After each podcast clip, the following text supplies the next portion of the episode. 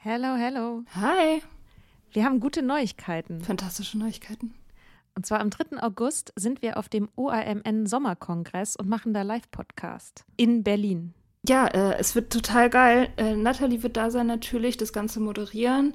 Äh, wir werden da sein, Mimi Fiedler wird da sein. Ähm, es gibt Vorträge, es gibt Musik. Das wird richtig spitze. Genau. Und es gibt auch noch ein paar Tickets, aber ihr könnt auch Tickets gewinnen. Und zwar, Wenn ihr eine Mitgliedschaft abschließt auf unserem Steady-Newsletter, den wir euch natürlich auch in jeder Folge und auf Instagram und überall verlinken, müsst ihr eine Mitgliedschaft abschließen. Das ist sowieso eine gute Idee. da schreiben wir nämlich einmal die Woche sehr, sehr schlaue Dinge. Ihr könnt mit Soda Club up to date bleiben und vor allem könnt ihr dieses Projekt mit am Leben halten. Genau, ihr finanziert damit auch Ingos Arbeit und unsere Arbeit und dafür kriegt ihr tolle Texte von uns und Bonusfolgen. Es sind jetzt auch schon ganz schön viele Inhalte da, weil wir machen das ja schon eine ganze Weile. Das heißt, wenn ihr jetzt eine sportbillige Mitgliedschaft abschließt, dann kriegt ihr ja die ganzen Inhalte quasi der letzten, weiß ich nicht, zwei Jahre oder so, jede Woche, also hunderte Sachen, alle gleichzeitig. Das ist total krass. Wenn ihr eine Mitgliedschaft abgeschlossen habt, könnt ihr uns eine E-Mail schreiben, schreiben, warum ihr gerne am Sommerkongress teilnehmen wollt. Und aus all denen losen wir dann die glücklichen GewinnerInnen. Yes. Mach Gut. das jetzt mal. Macht das Mach und das.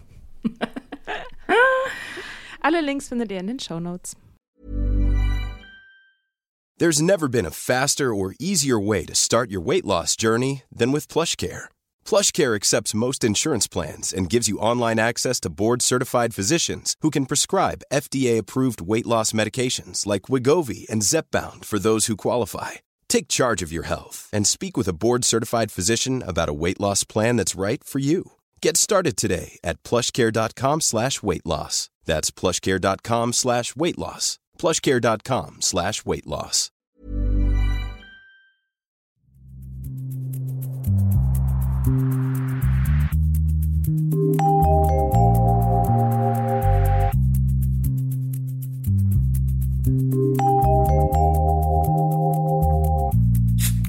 Hallo, Hi. willkommen zurück zu der zweiten Folge Geschichte des Alkoholismus. Wenn ihr die erste Folge noch nicht gehört habt, hört sie euch vielleicht nochmal an oder nicht, wie ihr wollt. Wir sind auf jeden Fall jetzt zurück und steigen 1933 ein und werden heute ganz viel über Nazis sprechen. Und Mia, sag mal erstmal, bist du wieder ein bisschen fit? Du hattest ja Corona. Ich bin, also, ähm, ich habe mich noch nicht freitesten können, obwohl ich das opti naiv optimistisch gehofft hatte nach einer Woche. Aber mein Strich, also der rote Strich, der letzte Woche ja blutig rot war, ist jetzt aber immer noch so ein bisschen rosa. Also er hat schon ein bisschen von seiner Power verloren, aber es ist äh, auf jeden Fall noch klar erkennbar, dass da ein roter Strich ist. Deswegen muss ich weiter ausharren. Aber ich habe eigentlich Okay. keine Symptome mehr. Und ich habe, also abgesehen von diesen crazy, abgefahrenen, hellen Psychoträumen, die habe ich immer noch. Aber vielleicht ist es auch was anderes. vielleicht bin ich das einfach. Vielleicht hast du jetzt durch Corona so hellsichtige Fähigkeiten bekommen. Boah, das wäre so cool und schrecklich. Was ist die, die, die immer ähm, recht hat, die die Zukunft vorhersehen kann, aber keiner glaubt ihr? Cassandra. Cassandra. Ja, genau. Boah, das ist ein Albtraum. Da will ich auf keinen Fall hin. Hm. Wir gucken ja auch heute nicht in die Zukunft, wir gucken ja in die Vergangenheit. Ja, zu den Nazis. Okay, cool. Genau.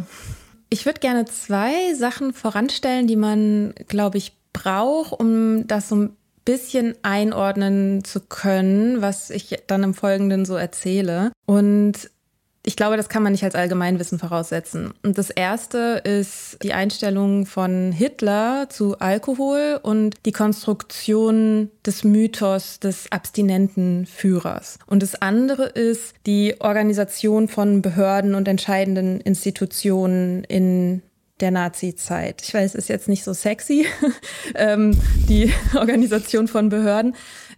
Genau, aber ich will das einmal kurz umreißen. Und ich würde einmal einsteigen mit den Zuständigkeiten im NS-Staat, weil es natürlich wichtig ist, wenn man politische Entscheidungen verstehen möchte, dass man sich die Akteure und ihre Motivationen anschaut. Und das ist aber tatsächlich für die Zeit nicht so einfach, weil auf der einen Seite gilt das Führerprinzip, also Hitler ist der Diktator, hat die Rolle des Alleinentscheiders und zum anderen hast du einen Staat, in dem du ein sehr komplexes Wirrwarr von Institutionen, Behörden, Parteigremien und Verwaltungseinheiten hast, die zum Teil auch überschneidende Kompetenzen und Schwerpunkte haben. Das nennt sich Polykratie. Da gibt es einen ewigen Geschichtsdiskurs. Leute streiten sich darüber, ob man das jetzt wirklich so nennen kann oder nicht. Ich nenne es jetzt einfach so.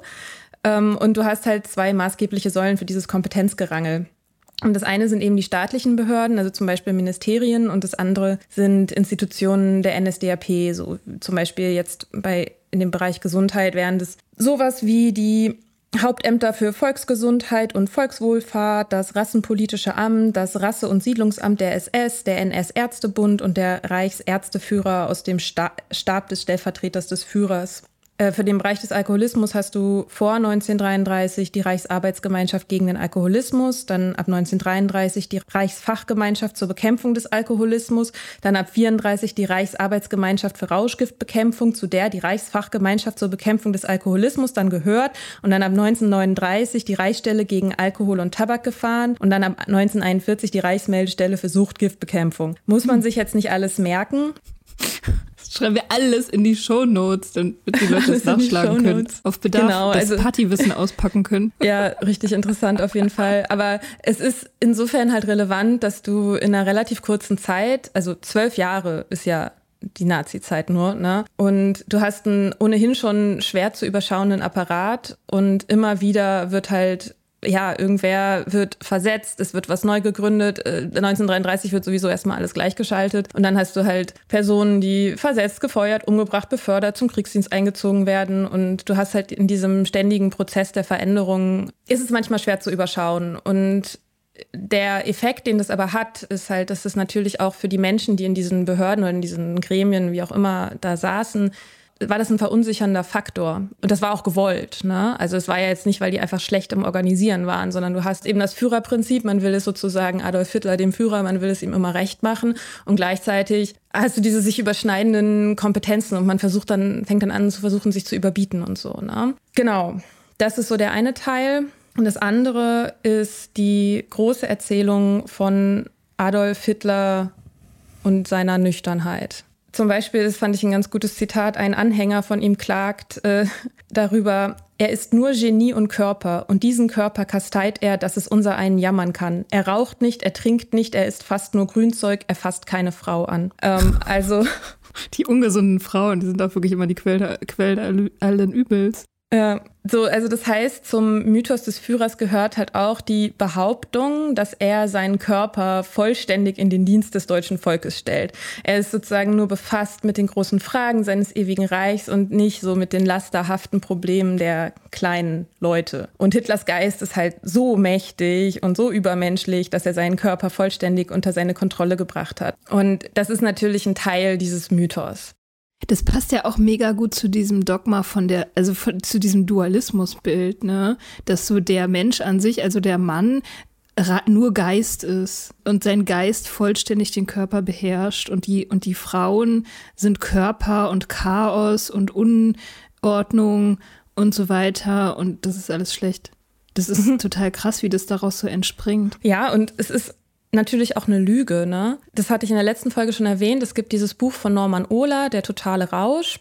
Ein wichtiger Teil dieses Buches, da geht es darum, wie der Leibarzt von Hitler, Theodor Morell heißt der, äh, ihm, er nennt Hitler immer seinen Patient A, dann gerade so in, in den 40ern äh, vermehrt irgendwelche crazy Cocktails spritzt, ähm, eine Mischung aus irgendwie Stimulantien, aber Vitaminen und der hat da irgendwie so naja, also Roman Ohler stellt es so, rückt es im Grunde in dem, zumindest im Bereich des Möglichen, dass halt Hitler gegen Ende massiv drogenabhängig war. Ob das jetzt stimmt oder nicht, das kann ich jetzt hier nicht bewerten. Ne? Und es ist natürlich auch verlockend, jetzt Hitler eine Drogenabhängigkeit zu unterstellen. Aber die Frage ist halt, was macht man dann mit der Information? Also es ist vielleicht ein Aspekt, um zu sagen, okay, wir wollen diesen Mythos dekonstruieren, aber es kann halt auch keine Erklärung sein für das, was passiert ist. Also und für die, für die Verbrechen, die die Nazis begangen haben. Das kann halt dafür nicht als eine Erklärung hinhalten. Und es schreibt Ola auch nicht so.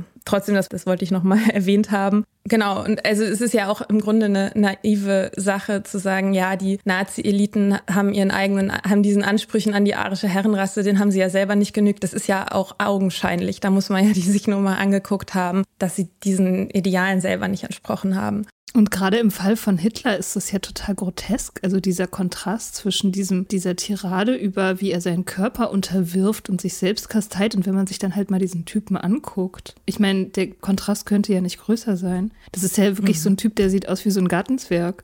Das ist ja kein, das ist ja, das ist ja, der ist ja am weitesten entfernt von diesem, von diesem Übermenschen-Aria, den die Nazis halt so entworfen haben, ne? Mhm. Ja, aber genau, also Hitler selbst äußert sich aber schon auch häufig zum Thema Alkohol und zum Beispiel beschreibt er auch in Mein Kampf, schreibt er zum Beispiel anerkennend über die Prohibition in den USA und schreibt abfällig über die Energielosigkeit des europäischen Bürgertums im Kampfe gegen das verheerende Laster des Alkoholkonsums. Und 1926, wohlgemerkt, sieben Jahre vor der Machtübergabe, veröffentlicht die Zeitschrift Der Völkische Beobachter einen Text, in dem Hitler den Gedanken auch noch mal weiter ausführt. Ich zitiere Adolf Hitler, ähm, dass ich das nochmal sage.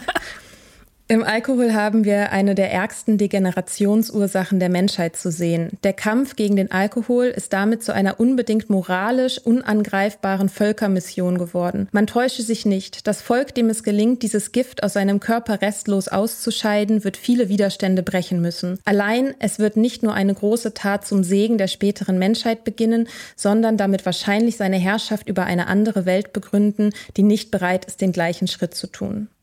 Was passiert hier? Also Hitler greift einige Ideen auf, die ja in vielen Fachkreisen schon Standard sind. Das hatten wir in der letzten Folge. Wir haben das Keimgift, wir haben die Degeneration, wir haben den Untergang. Das sind alles Sachen, die existieren schon in den 20ern, schon davor. Und was er aber macht, er bleibt da ja nicht stehen. Also ganz der Hitler äh, ergänzt er das ja um die Dimension der Herrschaft. Also das Volk, das den Kampf gegen den Alkohol gewinnt, wird jene beherrschen, die das nicht tun. Also das abstinente Volk ist nicht nur besser, die Abstinenz begründet auch seinen Herrschaftsanspruch. Mhm. Das ist schon intens. Ja. Und wenn man sich diese Aussagen jetzt anguckt und wenn man sich anguckt, was die Rassenhygieniker, die wir in der letzten Folge, über die wir in der letzten Folge gesprochen haben, wo ja auch viele Abstinenzvereine mit dabei waren, was die so sagen, dann sieht man halt auch, dass das halt enorm anschlussfähig ist. Ne? Also es ist tatsächlich so, dass viele AlkoholgegnerInnen große Hoffnungen in das Regime setzen.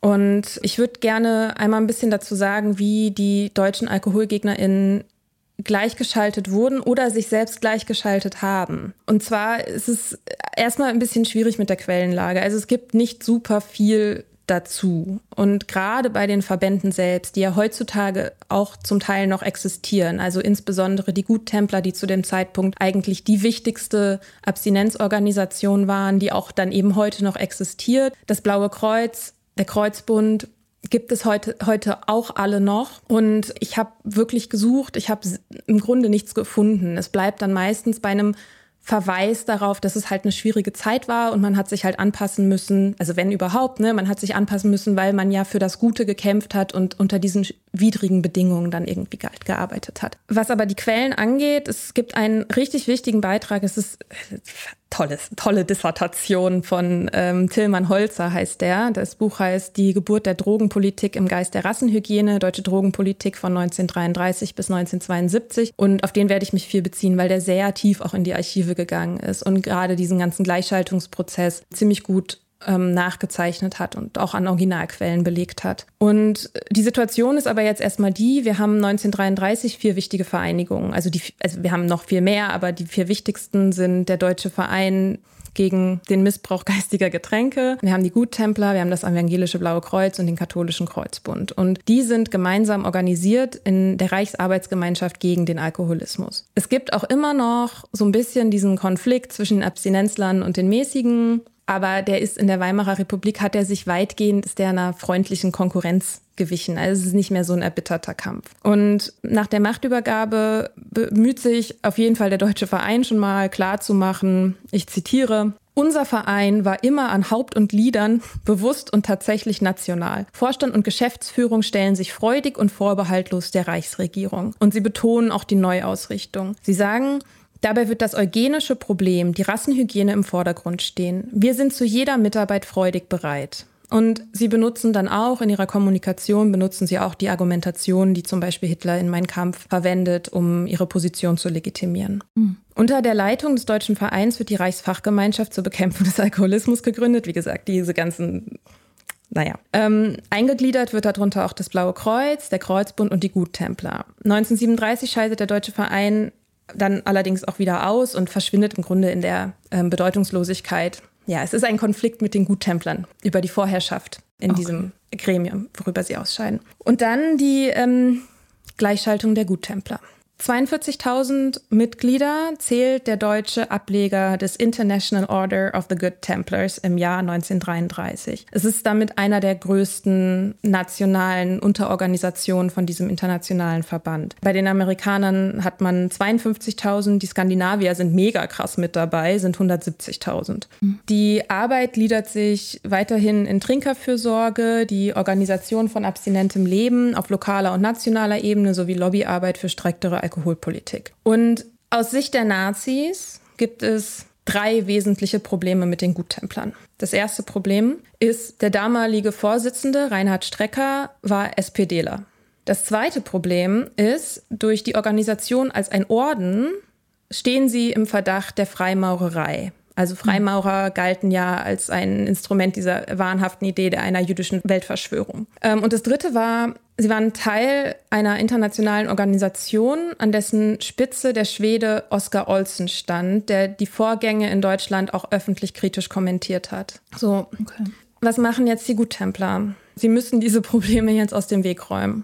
Und das erste Problem, das räumen sie aus dem Weg, indem sie am 23. April 1933, also keine drei Monate nach dem Machtwechsel, den kompletten Vorstand der deutschen Guttempler absetzen. Und eine Ausnahme gibt es, und zwar Theo Glass heißt der. Der kommt noch ein paar Mal vor. Und der hat ne, rechtzeitig, nämlich 1931, hat er seine eigene SPD-Mitgliedschaft aufgegeben, ist nach recht, rechts gerückt und steht mit diesen Neuwahlen jetzt nicht nur an der Spitze der deutschen Guttempler und leitet den hauseigenen Verlag Neuland, sondern wird auch Vorstandsmitglied in der neu gegründeten Reichszentrale zur Bekämpfung des Alkoholismus. Die Selbstgleichschaltung, die im April begonnen hat, wird im Oktober mit einer Satzungsänderung abgeschlossen man kann sich ja immer fragen, was macht die, was macht die Spitze sozusagen und wie geht's, was machen eigentlich die Leute, die diese Gremien ausmachen? Und es ist sehr wenig Widerstand dokumentiert. Es gibt vielleicht ein paar einzelne Landes- oder Kreislogen. Äh, in Delmenhorst spalten sich einige Mitglieder in einen eigenen Guttemplerorden sozusagen ab und Glass beschwert sich daraufhin bei der oldenburgischen Staatsregierung sowie bei der Gestapo, wonach sich diese Gruppierung auflöst und wieder Mitglied im Gesamtverband wird. Mhm. Das heißt, wenn es da Widerstände gab aus den Guttemplern, dann ist sozusagen nur dokumentiert, dass der platt gemacht wurde. Mhm. Das zweite Problem, also der Verdacht der Freimaurerei wird akut, als eine Zeitung im August den Guttemplern jüdisch-freimaurerische Grundlagen und Tendenzen vorwirft. Da muss man jetzt schnell reagieren. Und man reagierte wie folgt, ich zitiere, Unwahr ist, dass der Orden zu irgendeiner Zeit sozialistisch oder pazifistisch eingestellt gewesen sei. Die Umstellung des Ordens ist ohne irgendwelchen Zwang von innen heraus erfolgt. Dabei ist zum Beispiel in Berlin sogar jedem Führer einer Gruppe ein genauer Fragebogen über seine politische Stellung zugegangen und das bereits im März, also vor der allgemeinen Gleichschaltung der Verbände. Genau, weiter schreiben die Guttempler. Unwahr ist, dass der Orden je Juden in nennenswerter Zahl gehabt hat. Nach neuester Handhabung werden sie überhaupt nicht mehr aufgenommen. Surprise. Das ist Mitte 33. Und genau diese neueste Handhabung, wie mit jüdischen Menschen zu verfahren ist, führt auch zu Konflikten mit der internationalen Dachorganisation. Und erstmal beschließen sie, aus diesem Weltverband auszutreten. Daraufhin macht aber besagter Schwede Oskar Olsen, macht dann mobil, weil er wahrscheinlich vermutet, dass es auf Zwang hin passiert ist. Ähm, und schließlich drängt, und das ist auch interessant, Ausgerechnet das Propagandaministerium drängt darauf, dass die deutschen Guttempler der internationalen Organisation wieder beitreten. Und erlaubt sogar explizit auf die gedruckte Bestimmung zu verzichten, dass Juden nicht Guttempler werden können, falls eine solche Bestimmung der Verständigung entgegensteht.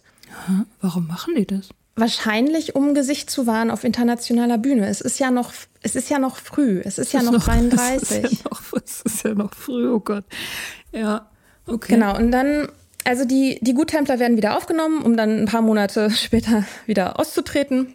Und der Konflikt mit dem internationalen Dachverband spitzt sich auf folgende Frage zu. Was ich jetzt zitiere, das fragt der internationale Verband, fragt das die deutschen Guttempler. Anerkennt der deutsche Guttemplerorden die Juden als Brüder und Schwestern von dem gleichen Ewigkeitswerte aller anderen Menschen und als gleichberechtigte Mitglieder des IOGT, also des International Order of Good Templars, wenn sie Guttempler sind.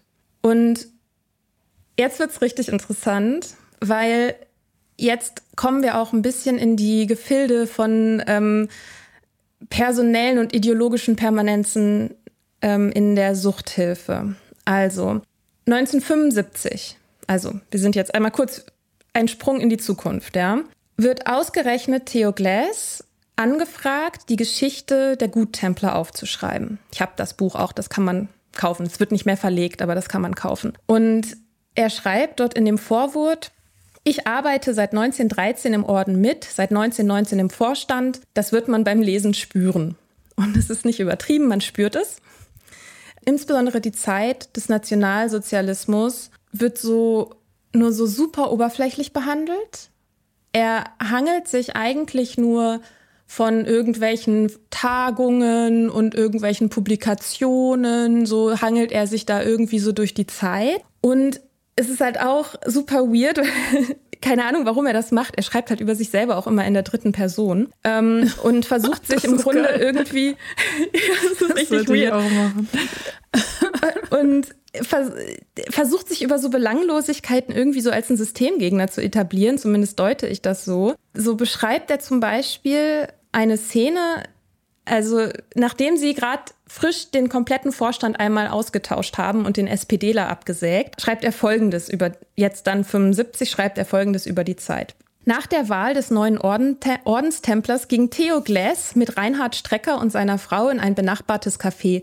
Später erfuhr er, dass der Inhaber Jude war. Wer von uns hätte sich darum bisher gekümmert? Oh und die oh. wenigen Seiten, es sind wirklich, es ist wirklich nur ein ganz, ganz, ganz kurzer Absatz, der sich dieser, diese, diesem Vorgang der Gleichschaltung widmet, die strotzen so von Opferhaltung letztendlich. Und der Konflikt, über den die Guttempler ja schließlich ausgeschieden sind aus dem internationalen Verband, kommentiert Glass im Jahr 1975 wie folgt. Es kam zu schwierigen und unerfreulichen Verhandlungen. Schließlich stellte Oskar Olsen ein Ultimatum, für dessen Beantwortung er ausdrücklich das Einvernehmen der Reichsregierung forderte. Dann wiederholt er die Frage im Wortlaut nach dem Ewigkeitswert und ähm, schließt dann das Thema ab mit der Feststellung, das bedeutete das Ende der Verhandlungen, das endgültige Ausscheiden der deutschen Guttempler aus dem IOGT. Und dann schreibt er noch was über den Ausschluss jüdischer Mitglieder und die möchte ich gerne vollständig zitieren, weil ich hätte fast das fucking Buch aus dem Fenster geworfen. Ähm, und er schreibt, es gab auch wenig jüdische Mitglieder im Orden, denn die Juden sind ihrem Wesen nach mäßige Alkoholgenießer und der Verfasser hat selten einen trunksüchtigen Juden kennengelernt. Es gab eben kaum jüdische Alkoholkranke. Die wenigen jüdischen Mitglieder, die wir hatten, waren intellektuelle Menschen, die aus ihrer inneren Einstellung heraus dem Orden beigetreten waren. Sie hatten zumeist schon bald nach der Machtübernahme durch die Nationalsozialisten den Orden verlassen, weil sie die Schwierigkeiten für unsere Organisation kommen sahen. Und in den 70er Jahren hat er das geschrieben. Ja, 75 ist es rausgekommen. Oh Gott. Und was er letztendlich ja hier macht, ne, ist, dass er im Grunde sagt, der Ausschluss jüdischer Mitglieder war im Grunde konsequenzenlos. Also es gab ja eh keine. Und die haben das ja auch freiwillig und die, gemacht. die es gab, und die, die sind dann freiwillig gegangen. Ja. Und das war, also die Zahlen zu jüdischen Alkoholabhängigen habe ich jetzt nicht. Aber was ich habe, ist ein Zitat von Theo Glass aus dem Jahr 1933, wie er 1933 diese Frage nach dem Ewigkeitswert kommentiert, und zwar so. Die Frage ist sehr ungeschickt gestellt. Man könnte sie mit Ja beantworten, denn schließlich hat jedes Tier und jede Pflanze Ewigkeitswert. Und wie man auch aus der, daraus ablesen kann, dass er von dem Orden angefragt wurde, in den 70ern diese Geschichte niederzuschreiben, war halt seine Karriere natürlich nicht vorbei. Ne? Also der mhm. war der war immer in hohen Positionen bei den Guttemplern, war 1946 Mitbegründer der Pädagogischen Hochschule Göttingen, war dort ab 1949 Professor, war zudem ehemals mehrmals Vorsitzender der deutschen Hauptstelle gegen Suchtgefahren und zu, also zuletzt 1965. Und er hat die Bundesregierung auf vielen internationalen Kongressen gegen den Alkoholismus vertreten. Ja. Ja, aber das entspricht ja auch komplett dem, was einfach in der, in der, im gesamten Land ähm, in dieser Zeit ja einfach Praxis war. Es gab ja nicht wirklich eine Entnazifizierung. Ne? Die Leute wurden zurück in ihre alten Ämter gesetzt und es war halt ein riesiger kollektiver Verdrängungsmechanismus am Start. Also meine Mutter hat mir mal erzählt, die ist ja in den 70ern, war die ja Teenager. Sie meinte, in der Schule gab es keinerlei, also NS-Zeit war kein Thema. Die haben darüber nichts gelernt. Mhm. Die haben einfach nichts darüber gelernt. Es, war einfach, es wurde einfach ausgeklammert, totgeschwiegen. Komplett. Ja. Das kann man sich überhaupt nicht vorstellen heute. So. Ja. Aber krass, ja. Okay. Naja, gut. Also mit dieser, ja, man muss ja eigentlich schon sagen, Selbstgleichschaltung der, der wichtigsten Anti-Alkohol-Verbände, die werden eben, äh, werden eben eingegliedert. Und 1934 gründet sich dann die Reichsarbeitsgemeinschaft für Rauschgiftbekämpfung. Und darunter wird dann Alkoholismus gefasst. Und ich sage das deshalb, weil das, also Tillmann Holzer, dieser Typ, der das geile Buch geschrieben hat, beschreibt das als eine drogenpolitisch epochale Zäsur. Also es rücken jetzt auch andere Drogen in den Fokus. Also nicht mehr nur der Alkohol. Also man, bis in die 20er sprach man in Deutschland von psychoaktiven Substanzen als Genussmittel. Und dann setzt sich erst langsam das, so ein Begriff wie Genussgift durch. Und unter den Nazis gibt es dann eben offiziell das Wort Rauschgift, was wir auch heute noch manchmal lesen. Und 1933 erhalten dann quasi die Drogen auch überhaupt erst die heutige Konnotation. Und du hast dann eben in diesem, in diesem Kontext hast du halt so, solche Begriffe wie Rauschgift, Suchtgift, Genussgift, Volksgift und eben damit auch die Rauschgiftbekämpfung. Und ich finde es ganz interessant, dass dieser, auch dieses Bekämpfen, ne, das ist ja auch was, was man irgendwie, diese Kampfmetapher hat man heute ja auch noch irgendwie sehr, sehr stark. Also diesen Kampf gegen die Sucht oder so, ne. Also zum Beispiel, also 1936 nennen die äh, Guttempler auch eine Veranstaltung, die erste Konferenz für Rauschgiftbekämpfung. Und es ist halt deshalb auch interessant, weil plötzlich Alkoholgegner, die ja eigentlich sich nur dem Keimgift Alkohol verschrieben haben, jetzt plötzlich ihren Kompetenzbereich ausweiten auf Sachen, wo man sich natürlich auch fragen kann, haben die da überhaupt einen Plan von? Ich würde mal sagen, eher nicht. Aber gut.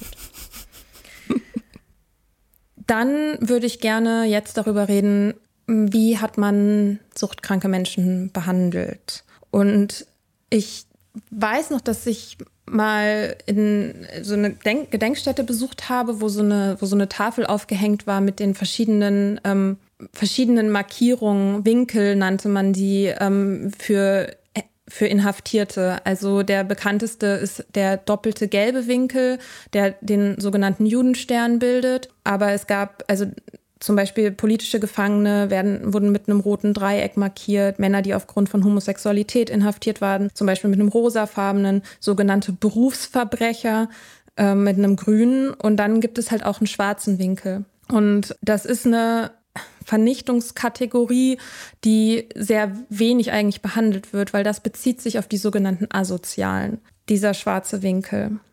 Und Während in den ersten Jahren des Regimes die Verfolgung der sogenannten Asozialen vor allem auf lokaler Ebene stattfindet und nicht wirklich von höherer Stelle koordiniert wird, füllen sich ab 1938 die Konzentrationslager mit Menschen, die zum Tragen dieses schwarzen Winkels gezwungen werden. Und in der Kategorie der Asozialen werden eben jene zusammengefasst, die irgendwie als gemeinschaftsschädlich markiert worden sind. Also eigentlich in einem ganz ähnlichen Wortsinn, wie man das Wort auch heutzutage ja auch noch hört. Dabei handelt es sich dann nicht um eine feste Gruppe und wer dazu zählt und wer nicht, liegt meistens im Ermessen der jeweiligen Gutachter oder Ärzte oder Behörden. Unter diesem Sammelbegriff werden aber zum Beispiel Obdachlose, Prostituierte, einfach arme Menschen, also Menschen, die in Armut leben, die viele Kinder haben, aber auch Sinti und Roma und eben auch alkoholkranke Menschen, Alkoholiker.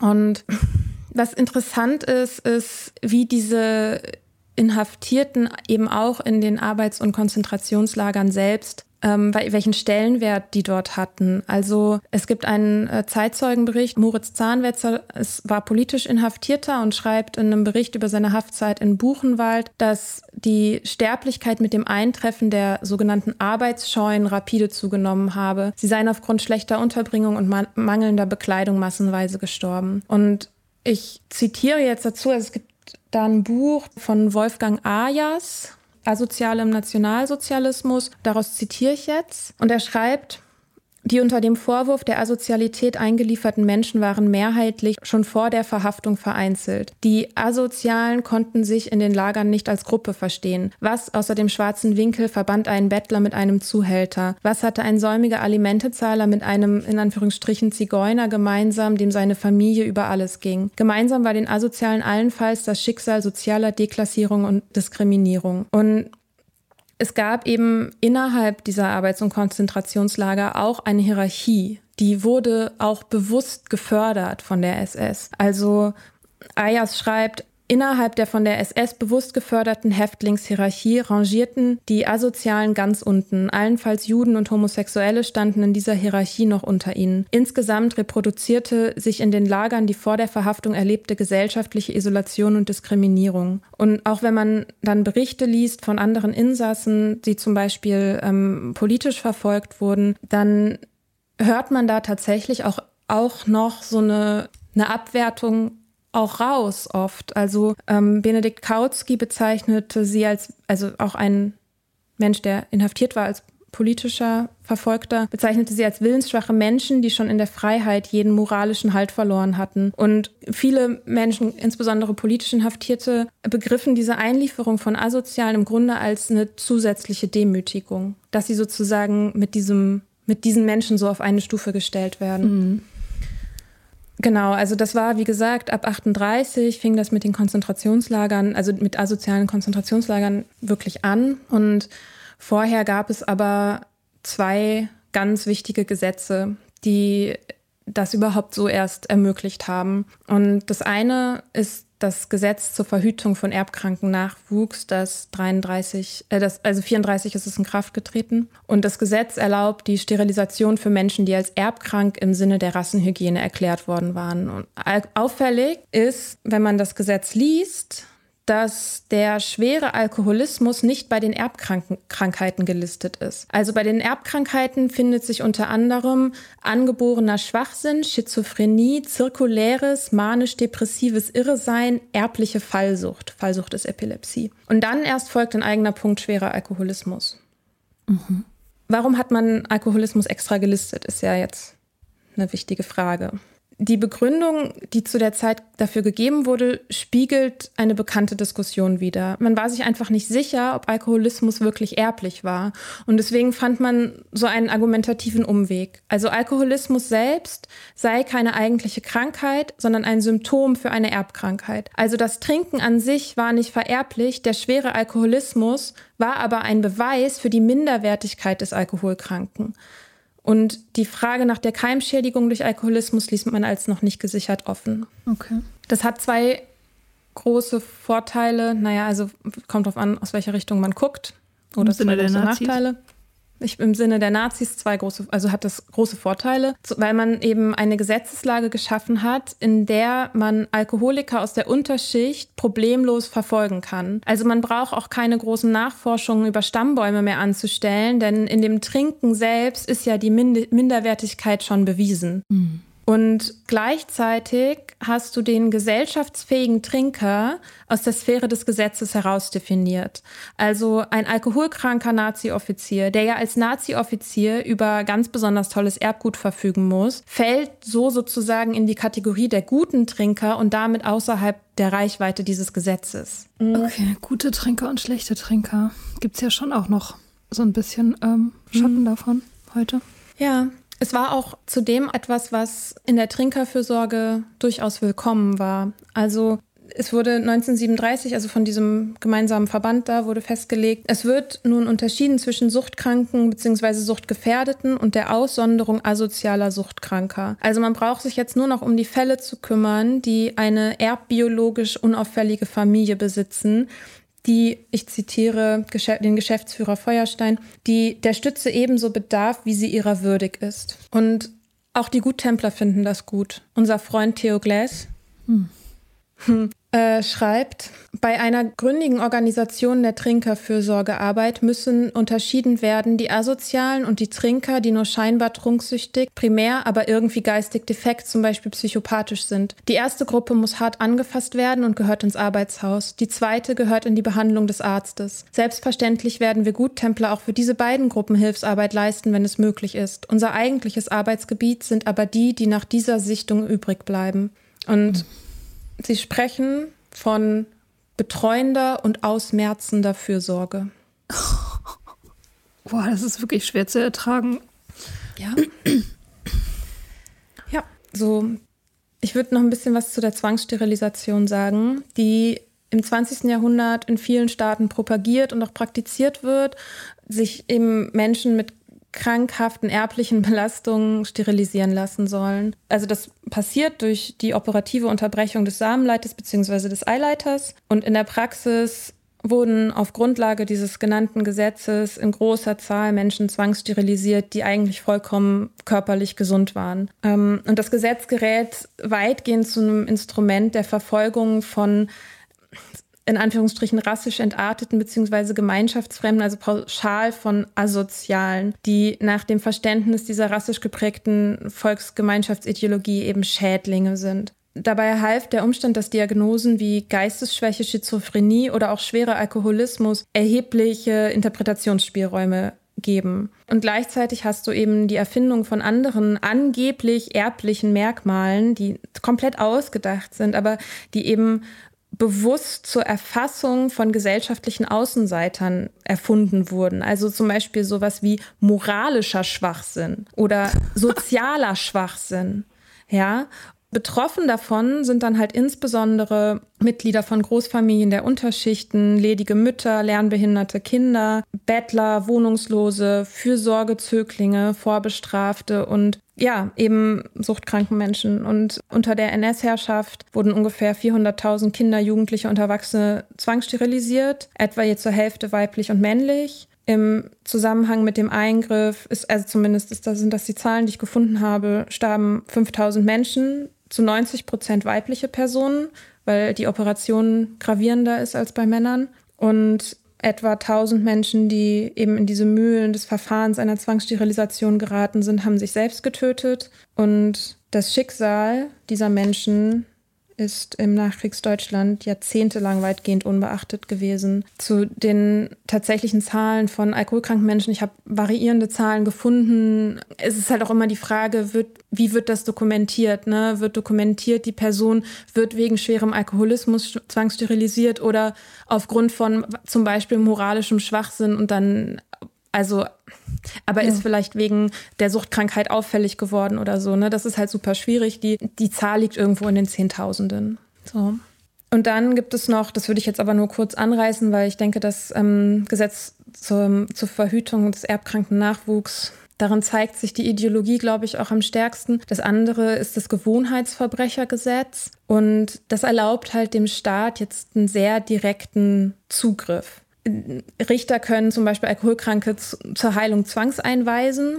Und die Entlassung aus so einer Anstalt kann halt an bestimmte Bedingungen geknüpft werden oder zeitlich völlig unbegrenzt sein. Und meistens ist es dann so, die kommen dann halt nicht wieder raus. Ne? Also die, weil die Begründung dann heißt Schutz der Allgemeinheit und fertig. So. Und das legitimiert es halt staatlich, diesen, diesen Zugriff. Genau. Hm. Ja. Man könnte jetzt denken, all das müsste ja ein Zeichen dafür sein, dass der Alkoholkonsum in der Nazi-Zeit super niedrig war. War er aber nicht. nee, war er nicht. also. Nee, es gibt sehr viele Gründe zum Trinken, haben wir jetzt gehört. Sehr viele.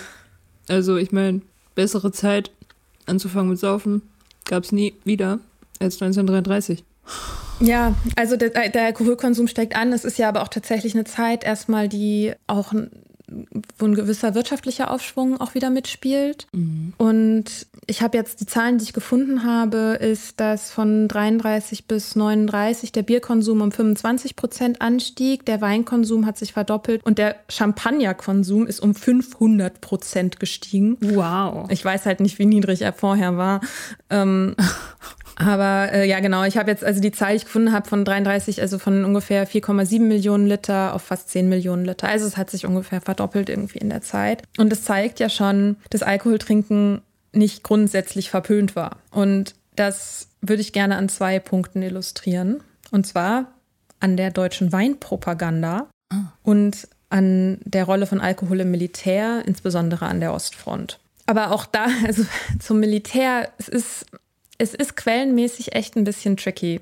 So, ich merke immer wieder, ich bin bei den Recherchen immer wieder an Probleme gestoßen, dass es nicht so richtig aufgearbeitet ist. Und das finde hm. ich krass, weil es so ein wichtiger Aspekt der deutschen Gesellschaft ist, das Trinken. Ja. Natürlich, du hast ein paar Dissertationen, du hast ein paar Fachpublikationen.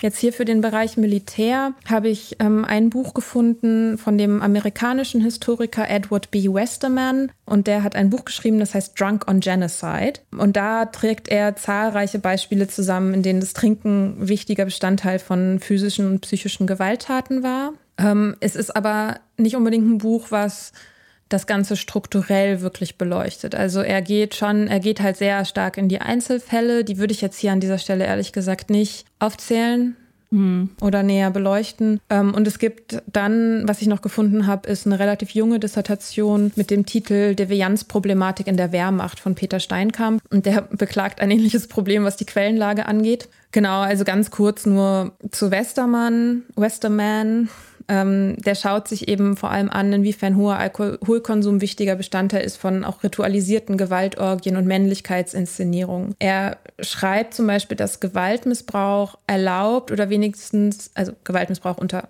Alkoholeinfluss erlaubt oder wenigstens toleriert war, solange er sich eben gegen Regimegegner wendete. Also während Gewalt oder Ausschreitungen unter Alkoholeinfluss gegen die eigenen Kameraden eben geahndet wird, weil sie dann gegen die Prinzipien der Bruderschaft verstoßen. Insgesamt werden aber gibt es nicht viele Belege dafür, dass es tatsächlich, dass es da viele Fälle gab in den, in den Kriegsjahren dann ab, also ab den 40ern, also 39 war Kriegsausbruch, aber dass es da jetzt also super viele Fälle gab irgendwie, dass das geahndet wurde. Der Steinkamp, also mit der Dissertation, schreibt dazu, es wurde bei den zu bestrafenden pathologischen Rauschzuständen jeweils nach dem Wert der Täterpersönlichkeit entschieden. Um den pathologischen Rausch nicht am Rausch selbst und den in diesem begangenen Delikten beurteilen zu müssen, sondern um den Delinquenten beurteilen zu können, wurden exogene Ursachen vermutet, wie übermäßig starke seelische Erlebnisse, aber auch ungewohnte oder für Genusszwecke ungeeignete Alkoholsorten wie selbstgebraute Schnäpse. Also ganz kurz, exogen heißt halt von außen und endogen heißt von innen. Also man versucht eben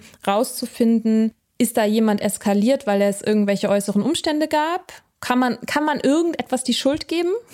Etwas ja. anderem? Oder muss man sich sozusagen das, die, die inneren Ursachen angucken? Die Täterpersönlichkeit wird das dann hier genannt. Man hat auch so diese Anklänge von Suchtpersönlichkeit, ne? Dass mhm. sozusagen, dass, dass die Sucht quasi ganz tief ins Innere der Person rein definiert wird. Und er schreibt, weiter, wem äußere Ursachen zugestanden wurden und wer damit noch als leistungsfähig betrachtet wurde, konnte auf Frontbewährung hoffen, während man die endogenen Täterpersönlichkeiten als nicht mehr leistungsfähig betrachtete, für die man dann auch für die Psychopathen geltenden Maßnahmen, zum Beispiel Sonderabteilung, Dienstentlassung zu erwägen hatte. Ja, okay, also dann hat man eine totale Beliebigkeit. Kann man sich selber aussuchen, ja. ob es jetzt ein guter oder ein schlechter ist. Mhm. Cool. Ja, ich dachte erst, so, als ich das, als ich angefangen habe zu recherchieren, dachte ich so, ja, und wurde denn dann jetzt irgendwie getrunken oder war das irgendwie wichtig oder nicht oder so? Und dann in dieser Einleitung, finde ich, hat, macht er dann sehr guten Punkt. Also er zitiert Jan-Philipp Remzmar hinsichtlich der NS-Täterforschung, ähm,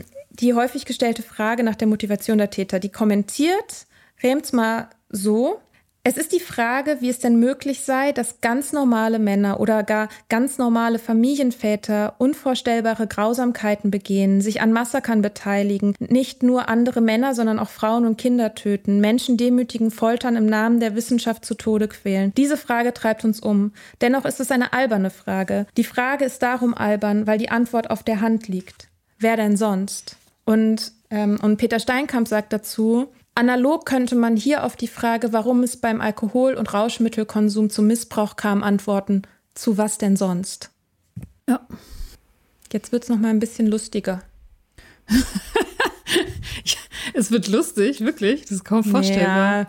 Ja, vergleichsweise ja, lustig, lustig. Vielleicht vergleichsweise lustig. Lustig in einer Nazi-Welt. Ja, es ist, ähm, ja, es, und zwar möchte ich über Wein reden. Und zwar über Weinpropaganda. Und dafür habe ich wieder eine Dissertation von Christoph Krieger aus dem Jahr 2018. Die heißt Wein als Volksgetränk, Weinpropaganda im Dritten Reich. Ich versuche übrigens eigentlich immer den Begriff Drittes Reich zu vermeiden, weil es eigentlich für mich eher klingt nach einer Selbstbeschreibung der Nazis. Mhm. Das gehört ja eigentlich in die Ideologie rein und deswegen versuche ich es immer ein bisschen zu vermeiden. Deswegen sage ich immer Nazi-Zeit oder so. Ähm, gut, also diese Dissertation heißt jetzt nun so. Und dafür gehen wir um das zu verstehen, woher das alles kommt mit der Weinpropaganda, gehen wir nochmal zurück in die Weimarer Republik. Und zwar genauer gesagt in das Jahr 1926 zum sogenannten Bernkastler Winzersturm. Äh, ich zitiere dazu Christoph Krieger.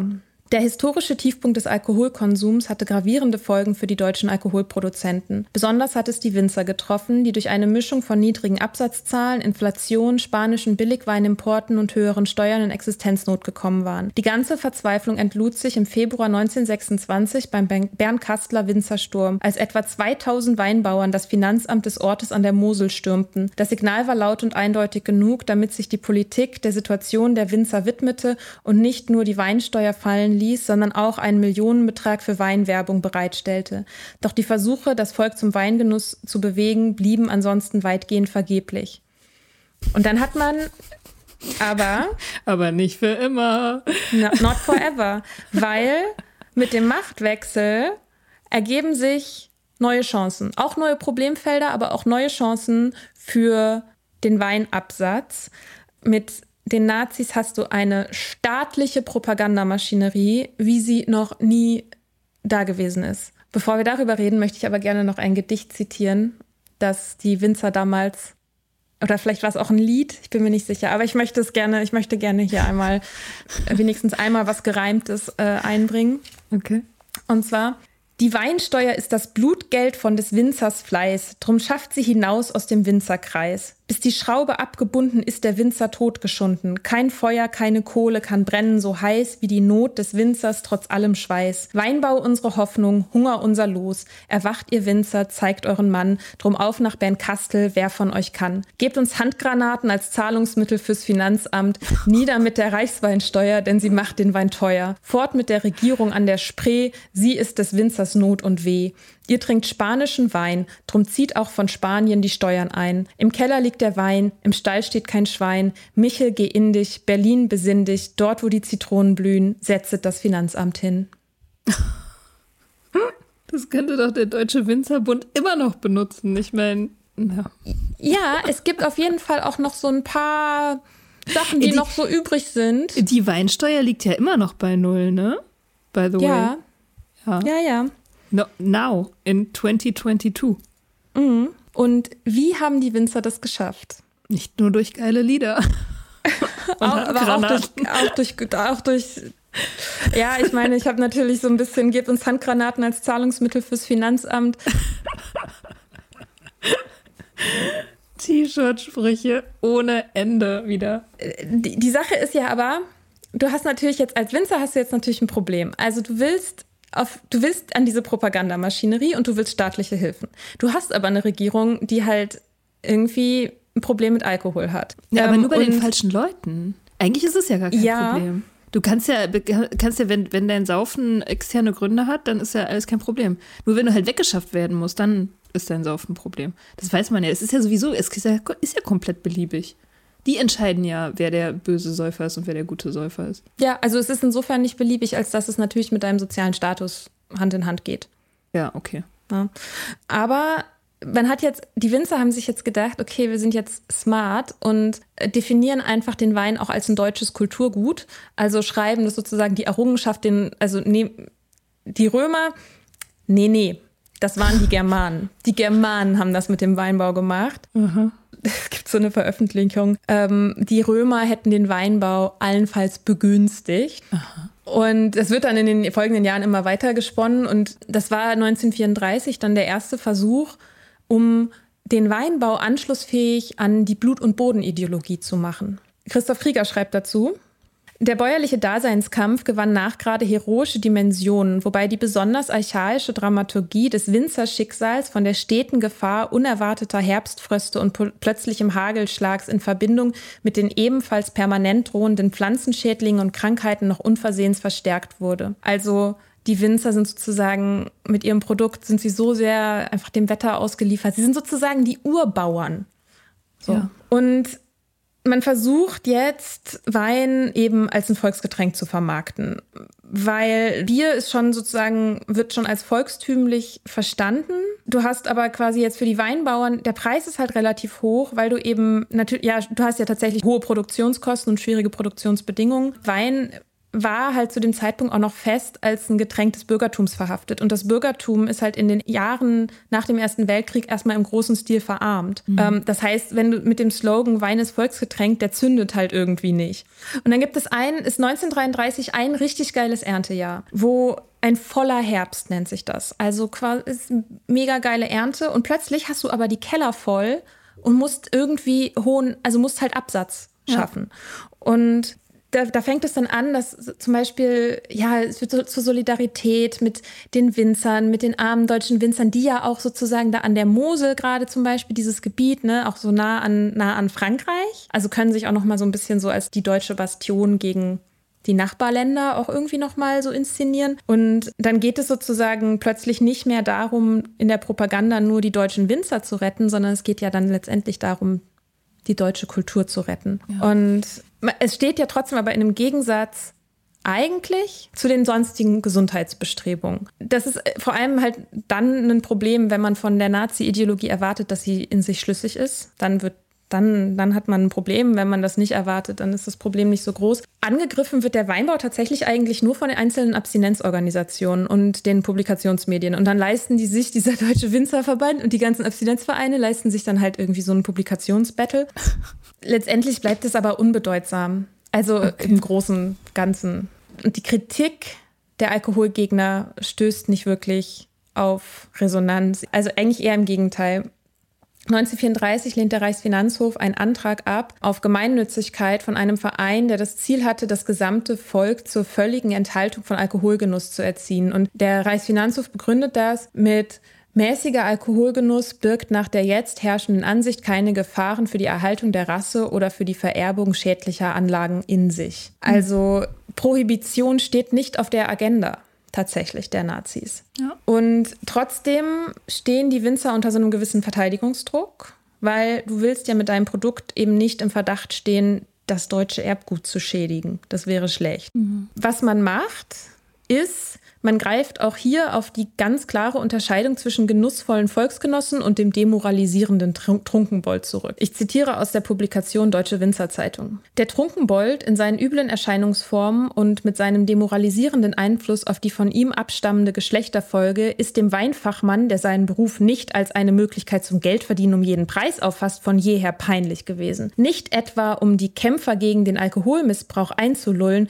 sondern aus innerlicher, ehrlicher Überzeugung und getrieben getrieben von Verantwortungsgefühl gegenüber den Volksgenossen, immer betont, dass das Weinfach diesen Kampf gegen den Alkoholmissbrauch unterstützt. Und, das ist jetzt, sag ich jetzt, das Zitat over, ähm, kann man nicht auch eigentlich froh sein, wenn der Alkoholiker vom Brandwein zum Wein wechselt?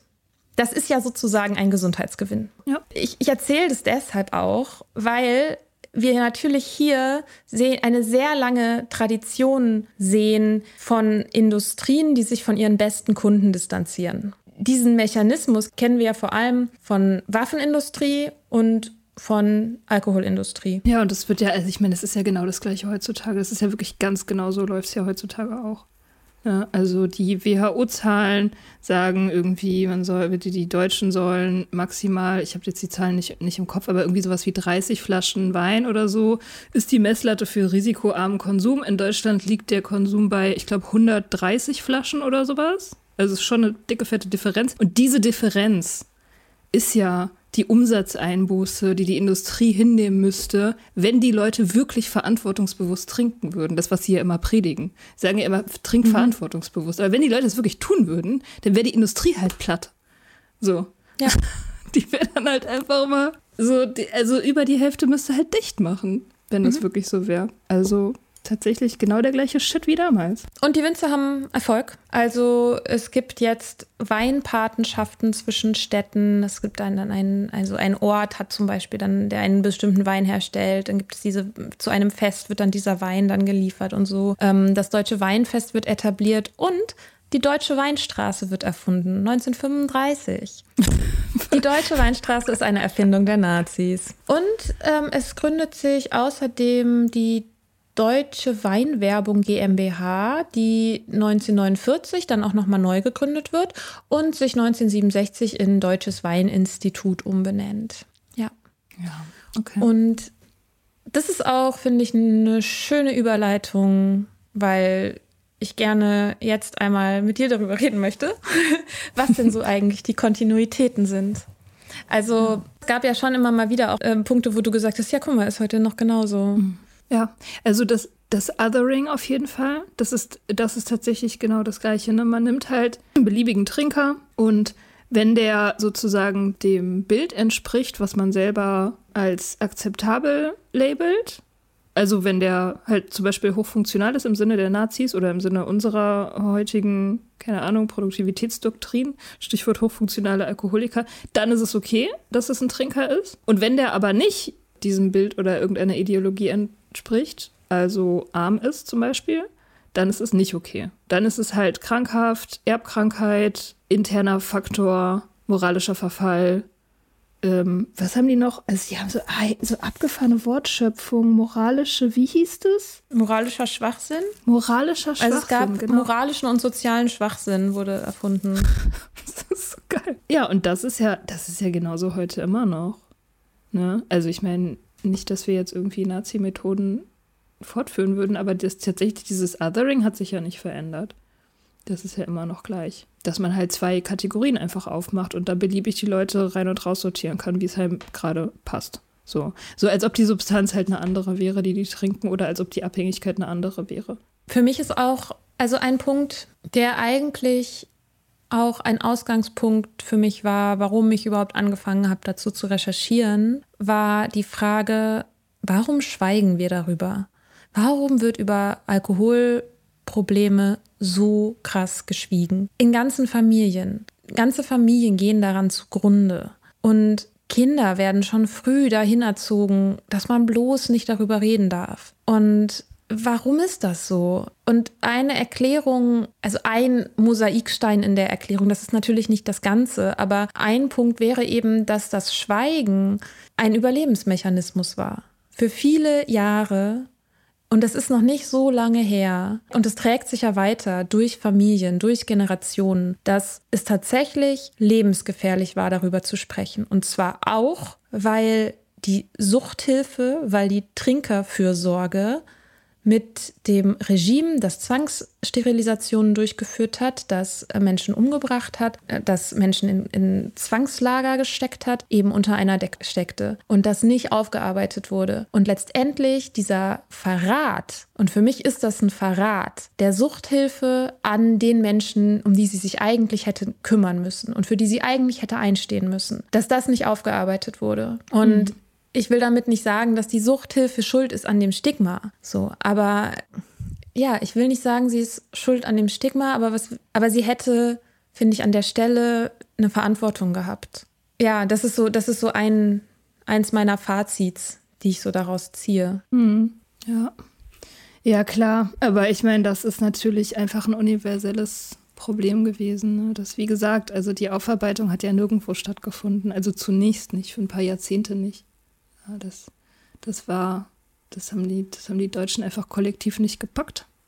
Ja. Die haben erstmal versucht, ich meine, ich schreibe auch gerade dieses Kapitel in meinem Buch über die Familie und so und be befrage dazu auch immer meine Verwandten und alles. Die haben halt versucht, halbwegs klarzukommen. Das war ja, die ganze Generation war ja schwerst traumatisiert. Die waren ja alle, die haben ja alle Sachen gesehen, die wir uns heute in unseren düstersten Träumen überhaupt nicht ausmalen können, ja. Und haben halt versucht, irgendwie nach vorne zu gucken. Und das, also das war halt so ein Preis des Schweigens letztendlich. Also die, die wollten halt leben.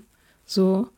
Und das war vermutlich damals die einzige Möglichkeit, die die gesehen haben. Also nicht, dass es jetzt irgendwie zu entschuld, also entschuldbar werden soll oder so, aber ich kann mir das schon vorstellen, was das für ein kollektives Gefühl sein muss. Ne? Die waren ja auch alle total gedemütigt. Es war ja Tätervolk. Und unsere Großeltern, die damals, also meine Großeltern waren damals halt Teenager. So, also die waren ja nicht Entscheider. So, das waren ja die Urgroßeltern. Und die, die den Dreck dann aufgewischt haben, das war ja deren Kinder letztendlich. Die mussten ja dann irgendwie damit leben, dass sie, dass sie einerseits Tätervolk waren, also gedemütigt waren und irgendwie so.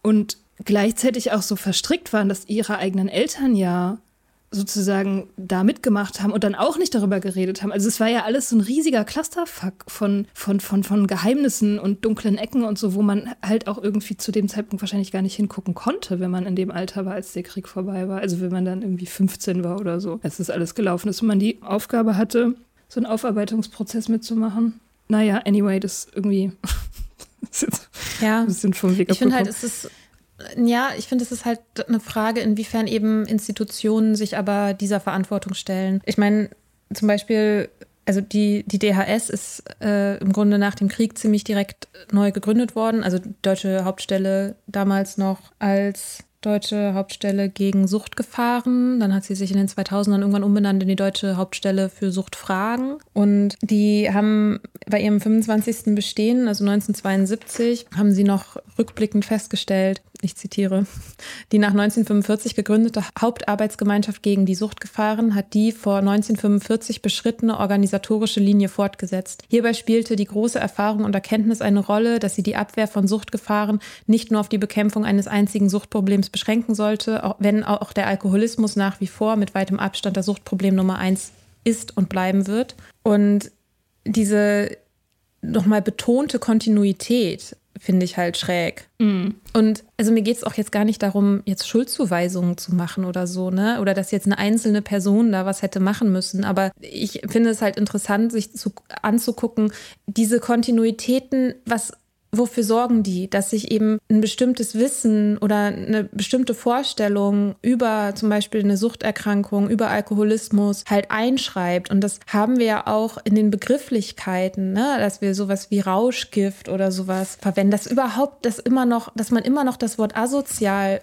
hört, finde ich krass. Und die, die, die Bekämpfung haben wir noch und, und das ist auch so ein Wort, über das ich in letzter Zeit voll oft nachgedacht habe, ist Alkoholmissbrauch. Und ich finde Missbrauch so ein komisches Wort, weil es, ja, man kennt es halt so von schweren Delikten, sowas wie Machtmissbrauch. Man kennt es sonst in Bezug auf Kindesmissbrauch, wobei ich das auch komisch finde, weil das würde ja bedeuten, dass es auch einen Gebrauch geben würde. Ja, das ist halt das Problem daran, dass es immer suggeriert, dass es auch einen guten Gebrauch gibt. Ja, und das aber Missbrauch, das klingt nach so einem harten Delikt. Also Alkoholmissbrauch.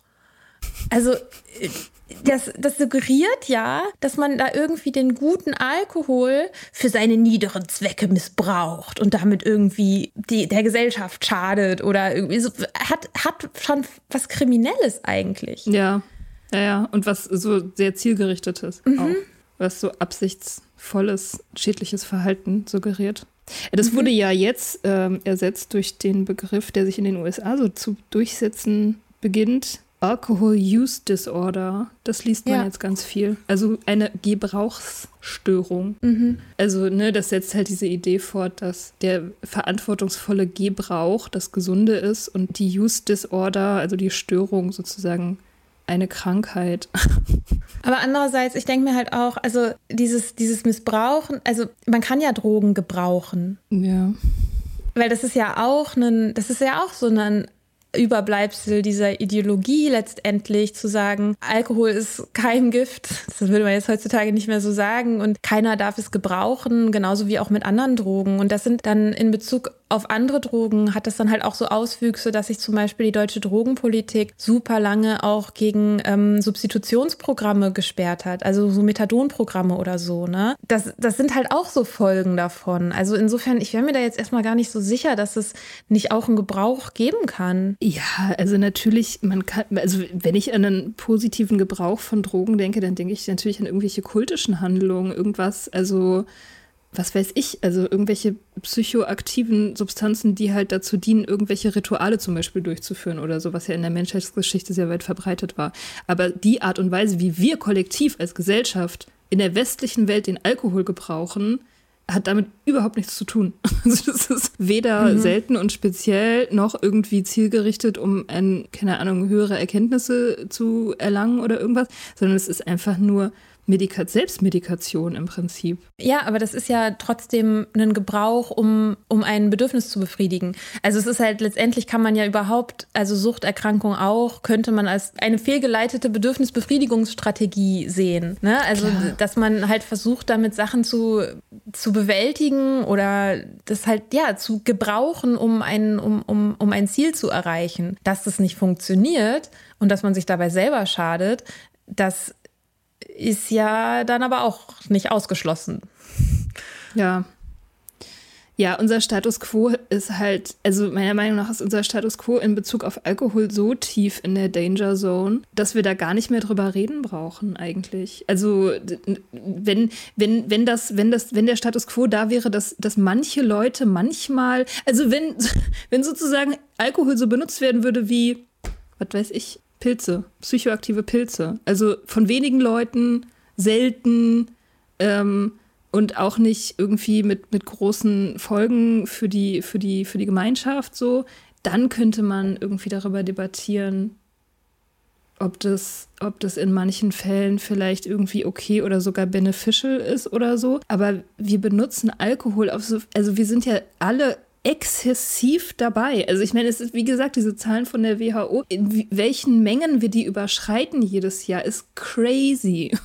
Also eigentlich hat die ganze Gesellschaft ja ein Alkoholproblem. Deswegen ist es halt, es ist ja schon chronisch, es ist ja schon ein riesiges gesellschaftliches, eine Katastrophe letztendlich, kann man sagen. Und ich meine, wirklich, ich denke immer noch regelmäßig, ich übertreibe das vielleicht, ich bin irgendwie ich gucke da zu viel hin, deswegen bin ich dramatisch drauf. Aber wenn ich dann immer wieder so Zahlen lese, dann denke ich mir so, nee, das ist keine Übertreibung. Das ist tatsächlich genauso dramatisch.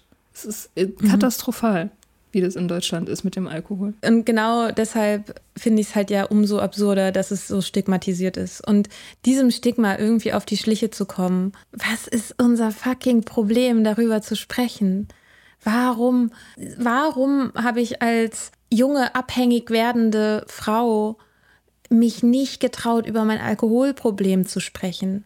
Und jede Person kennt wen oder hat wen in der Familie. Und im Grunde hat fast jede Person irgendwie einen, einen suchtkranken Menschen im Umfeld, der, der nicht böse ist oder in Anführungsstrichen asozial oder diesem Klischee entspricht. Und dass wir trotzdem noch so daran festhalten, so als Gesellschaft. Und dass es immer auch wieder betont werden muss, wenn man über eine suchtkranke Person spricht, dass sie dem Klischee nicht entspricht. Da denke mhm. ich so, warum müssen wir das immer noch betonen? Weil, weil das Klischee letztendlich, das gibt es ja auch nicht. In jeder Geschichte von einer suchtkranken Person steckt einfach Tragik und Traurigkeit und persönliches Schicksal und Familie und irgendwie das Scheitern an den eigenen Ansprüchen und das Kämpfen mit sich selber und keiner, keiner sucht sich das aus und dass wir aber immer noch dieses Bild haben, dass das irgendwie ein moralisches Versagen ist. Und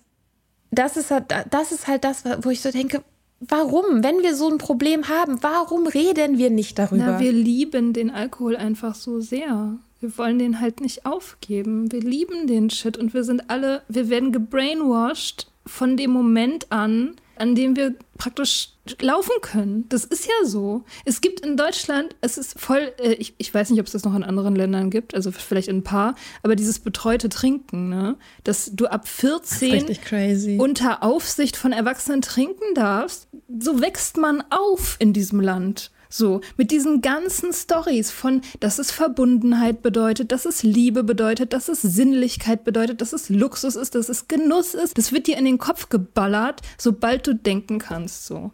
Und dann ist es ja klar, dass man da, dass man Schwierigkeiten hat, das gehen zu lassen. Ich meine, guck mal, wie das bei jedem Menschen ist, der das aufgibt. Du trauerst ja. Ne, du hast ja eine Trauerphase. Das ist ja so, als ob du Schluss machst von einem, gelieb von einem geliebten Menschen dich verabschiedest. So ist es ja. Ne, du musst halt diese ganzen romantischen Bilder dekonstruieren und das ist voll anstrengend. Und wenn mhm. man das halt als Gesellschaft kollektiv machen muss, dauert halt ein paar Jahrzehnte oder Jahrhunderte. Wahrscheinlich. Mhm. Keine Ahnung.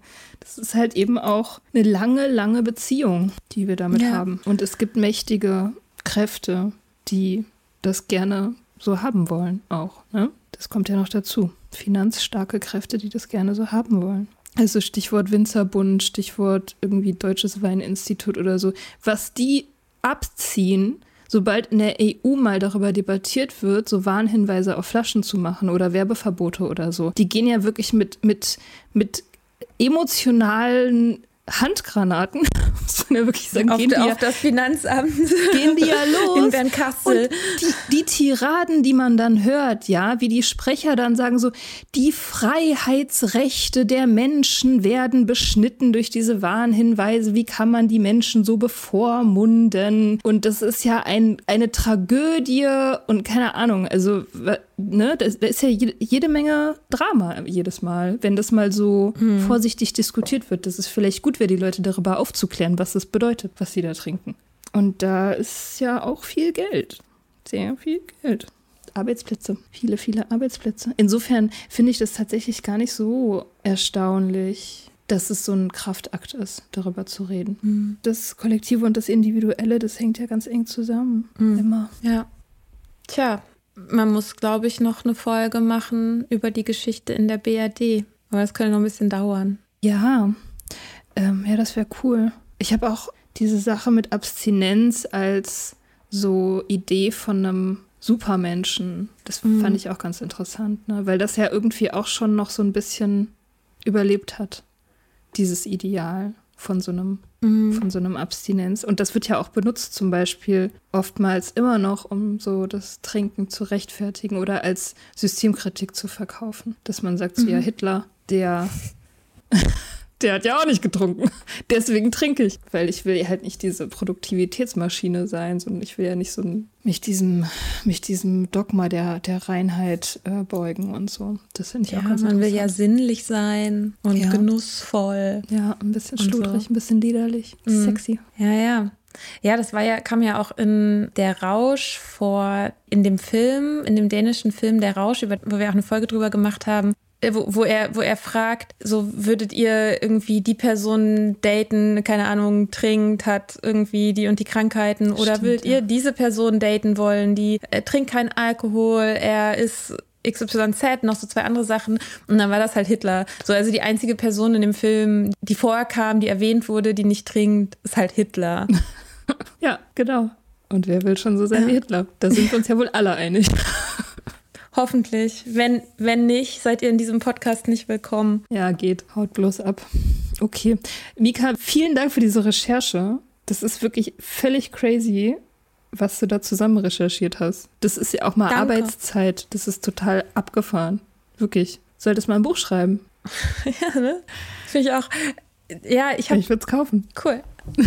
ja, ich habe, äh, ich, ich hoffe, dass ich diesem Thema irgendwie gerecht geworden bin. Also, weil ich bin auch keine Historikerin, ne? Also ich habe mir das halt irgendwie so zusammen recherchiert und es gibt bestimmt, wenn jetzt ExpertInnen sich das irgendwie anhören, denken die so, äh, die hätte aber noch irgendwie XYZ sagen müssen oder das und das ist falsch dargestellt oder so oder verkürzt und all solche Sachen, dass da hoffe ich, dass es okay ist.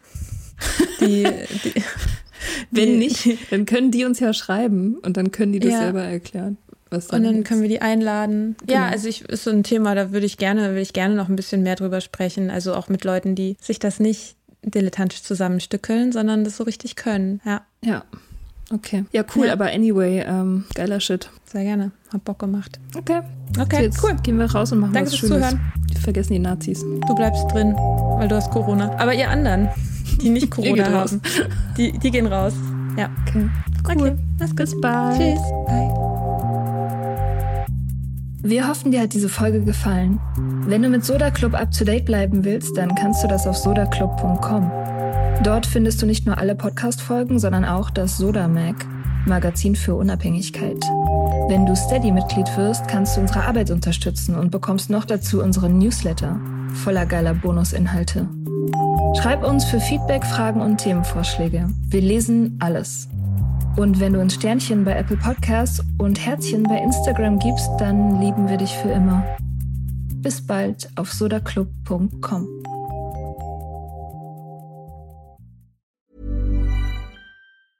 Planning for your next trip? Elevate your travel style with Quince. Quince has all the jet setting essentials you'll want for your next getaway, like European linen, premium luggage options, buttery soft Italian leather bags, and so much more. And is all priced at 50 to 80% less than similar brands. Plus, Quince only works with factories that use safe and ethical manufacturing practices. Pack your bags with high-quality essentials you'll be wearing for vacations to come with Quince. Go to quince.com slash pack for free shipping and 365-day returns.